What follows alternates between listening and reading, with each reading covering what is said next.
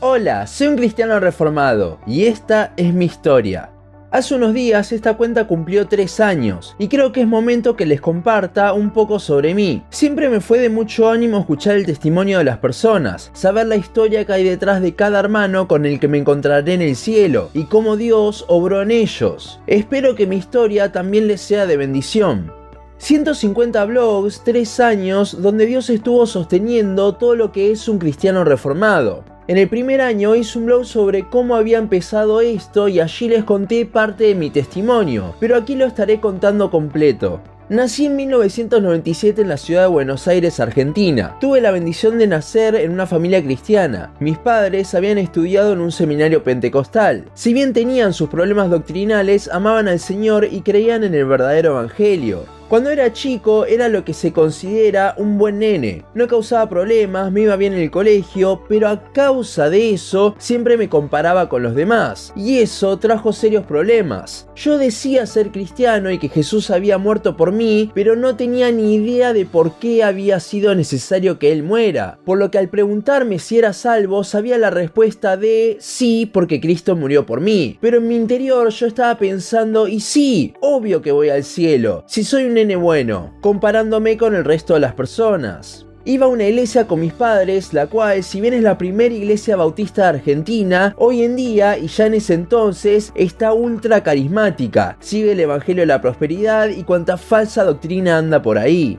Estando en ese lugar, recuerdo que en la escuelita dominical, cada vez que invitaban a recibir a Jesús en tu corazón, yo levantaba la mano por las dudas, pero no predicaban el Evangelio verdadero. Así fue como yo crecí totalmente engañado. Llegó el año 2008 y comenzó quizás la etapa más dura de mi vida con tan solo 10 o 11 años. En el lapso de 10 meses tuve 3 quebraduras de huesos. La primera fue casi expuesta en el brazo por una caída. La segunda fueron 3 fisuras en la pierna derecha, también por una caída. En esta última me dejaron mucho tiempo el yeso, 4 meses, y mis huesos de esa pierna se comenzaron a descalcificar, por lo que luego caminando me doblé el tobillo y me quebré el fémur de esa pierna pierna. A todo esto, por tantas quebraduras, el sexto grado de la primaria lo hice encerrado en mi casa. Con esa última fractura pensaron que tenía huesos de cristal, aunque me empezaron a hacer análisis y descubrieron que no, que era por la fractura anterior. Y además, en un primer momento me pusieron el yeso mal, por lo que el hueso se me soldó mal y me quedó la pierna un poco más corta.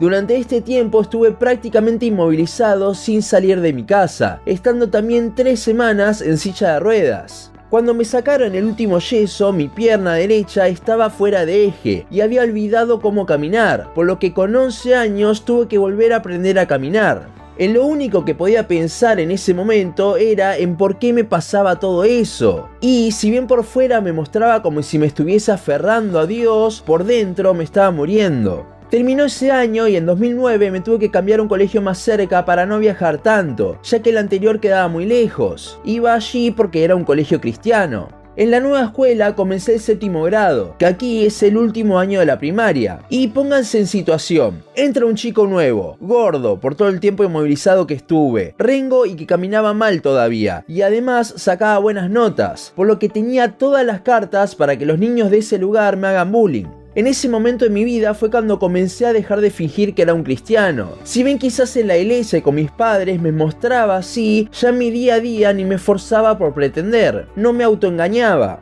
Fue tanto el bullying, sobre todo por mi discapacidad, que llegué a estar al borde del suicidio en dos ocasiones. En 2010 comencé el secundario en una nueva escuela, donde había nuevas personas por lo que si bien me costaba integrarme tras haber estado tanto tiempo solo y aislado, las cosas comenzaron a cambiar. A todo esto en la iglesia estaba prácticamente solo. Aprendí a caminar, empecé a entrenar en natación, por lo que bajé de peso, de a poco pude ir integrándome. En 2012 fui a un campamento en San Miguel del Monte donde comencé a notar algo distinto. Allí me di cuenta de que no estaba haciendo las cosas bien, pero hasta ahí llegó la repercusión. No fue hasta 2013 que volví al campamento y recuerdo que en el fogón el predicador comenzó a decir toda una serie de pecados con los que me vi identificado con cada uno. Luego de eso terminó diciendo que si vivías así te estaba yendo al infierno. Fue allí donde comprendí, ahora sí, por qué Cristo tuvo que morir por mí. Recuerdo que llorando y de rodillas, porque no podía mantenerme de pie, le pedí perdón al Señor y le rogué que me cambie para vivir para Él. Su amor, su gracia me impactó en ese momento pero como todos, tuvo un gran bache en el medio. En 2015, en mi último año de secundaria, comencé a desviarme. Tenía malas amistades, las cuales venían de la iglesia la mayoría, y vivía mi vida como uno más del mundo. Así seguí hasta que en diciembre de ese año, en una fiesta de cumpleaños de una amiga, mareado por el alcohol, con dolor en el riñón porque se suponía que no podía beber por una pastilla que estaba tomando, me vino a la cabeza un pensamiento.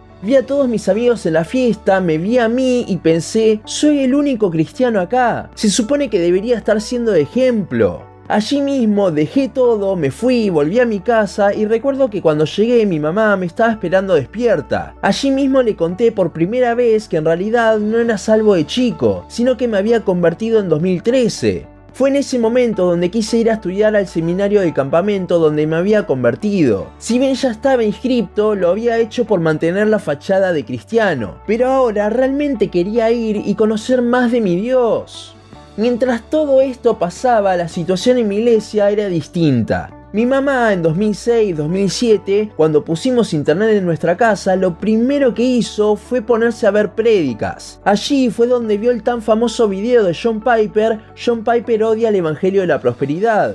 Continuó viendo videos y el Señor utilizó eso para abrirnos los ojos a que lo que predicaban en nuestra iglesia estaba mal. Mis padres se fueron de la iglesia, pero yo me quedé porque estaba liderando el ministerio de niñez, aún en 2015 cuando estaba apartado. Y les dije que cuando encuentren una iglesia sana a la que ir, dejaría todo y me iría allí. Igualmente yo no sabía mucho de doctrina, solo sabía que el Evangelio de la Prosperidad no era bíblico, pero seguía esperando el bautismo del Espíritu Santo para hablar en lenguas y tener un nivel mayor, entre comillas, de madurez, lo cual me afligía muchísimo por no recibir. El seminario al que fui no es reformado, pero es bastante centrado. Más bien es semi-pelagiano y claramente también son decisionistas. Pero igualmente Dios lo utilizó en gran forma para enseñarme un montón de cosas. Recuerdo que cuando comencé creía todavía en la vigencia de los dones y hasta discutía con un amigo defendiendo mi postura, pero el Señor me humilló al estudiar el tema por mi cuenta. Algo parecido pasó con el calvinismo, aunque allí ya estaba yendo hasta en contra del seminario.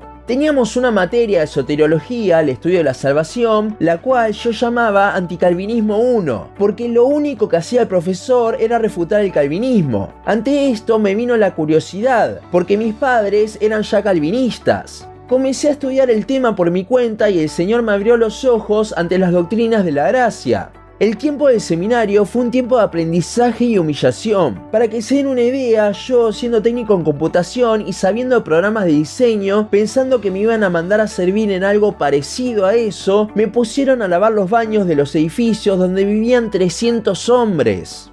A su vez, mientras estaba en el seminario, en 2017 se fundó, hasta donde yo sepa, la primera iglesia sana reformada en Buenos Aires. Mis padres comenzaron a ir desde el primer día. A mí me costó dejar el ministerio en la iglesia anterior, pero Dios movió las cosas para que lo deje. Y el primero de enero de 2018 me dio apendicitis cuando estaba de vacaciones en la costa con mi familia. Parece que no tiene nada que ver, pero sí, Tuve que volverme a capital de urgencia y estaba ya muy mal por tantas horas. Mi mamá me dijo que en su iglesia estaban orando por mí, cuando en mi iglesia no tenía ni un mensaje me recuperé y fui a esta iglesia para agradecer por las oraciones, y desde ese día no me fui jamás. Actualmente sirvo en mi iglesia liderando toda la parte técnica de sonido, multimedia y redes sociales. Estoy terminando mis estudios de diseño UX UI y trabajo para pagarme la facultad. ¿Por qué les cuento todo esto? Porque creo que es un reflejo de la gracia de Dios. Él me ha dado oportunidades hermosas como las de capacitar hermanos en lo mío para que sus iglesias puedan activar las redes sociales, las cuales, como siempre digo, son una herramienta enorme para la obra. Me ha permitido también servir en conferencias donde ha venido hasta John Piper, me ha permitido irme en una ocasión de viaje misionero a Paraguay y predicar en una iglesia muy humilde en un pueblito. Me ha permitido evangelizar en la vía pública y tantas cosas que me sorprenden. Y termino pensando que a mí me ha permitido todo esto. Un chico que en 2015 estaba liderando un ministerio mientras tenía resaca por la noche anterior. Una persona que vivió toda su infancia engañada, que se alejó de él. Una pregunta que me hicieron una vez es, si tuvieses la oportunidad de volver atrás y cambiar algo, ¿lo harías? Y yo respondo que no, porque cada cosa, cada sufrimiento, aún hasta la silla de ruedas, he visto que Dios lo ha utilizado para mostrarme lo pecador que soy y el Dios grande que tengo, que me llena de gracia día tras día. Una frase que se me ocurrió una vez mirando hacia atrás en mi vida dice, Dios orquesta la vida de sus escogidos para que un día ellos se encuentren con Él. Y esa sinfonía que fue mi vida, aunque dolorosa por momentos, fue exactamente lo que necesitaba para llegarme al punto en el que tuve que decir, Señor, sálvame, te necesito. Y eso no lo cambio por nada. Espero que les haya sido de ánimo escuchar cómo Dios obró en mi vida. Ahora los animo a hacer lo mismo. Sé que en los comentarios quizás no tengan mucho espacio, pero igualmente me gustaría que puedan compartir algo de cómo Dios obró en ustedes. O si no se animan, también lo pueden hacer mandándome mensaje por privado. Así nos animamos unos a otros al mostrar cómo el Señor obró en nosotros. ¿Y vos? ¿Cuál es tu historia? Hasta aquí la mía y hasta aquí nuestro podcast de hoy. Seguinos en Facebook, Instagram, YouTube y Spotify. En todas nos encontrás como un cristiano reformado. También seguinos en uncristianoreformado.blogspot.com para leer el resto de nuestros blogs. Nos vemos en la siguiente ocasión.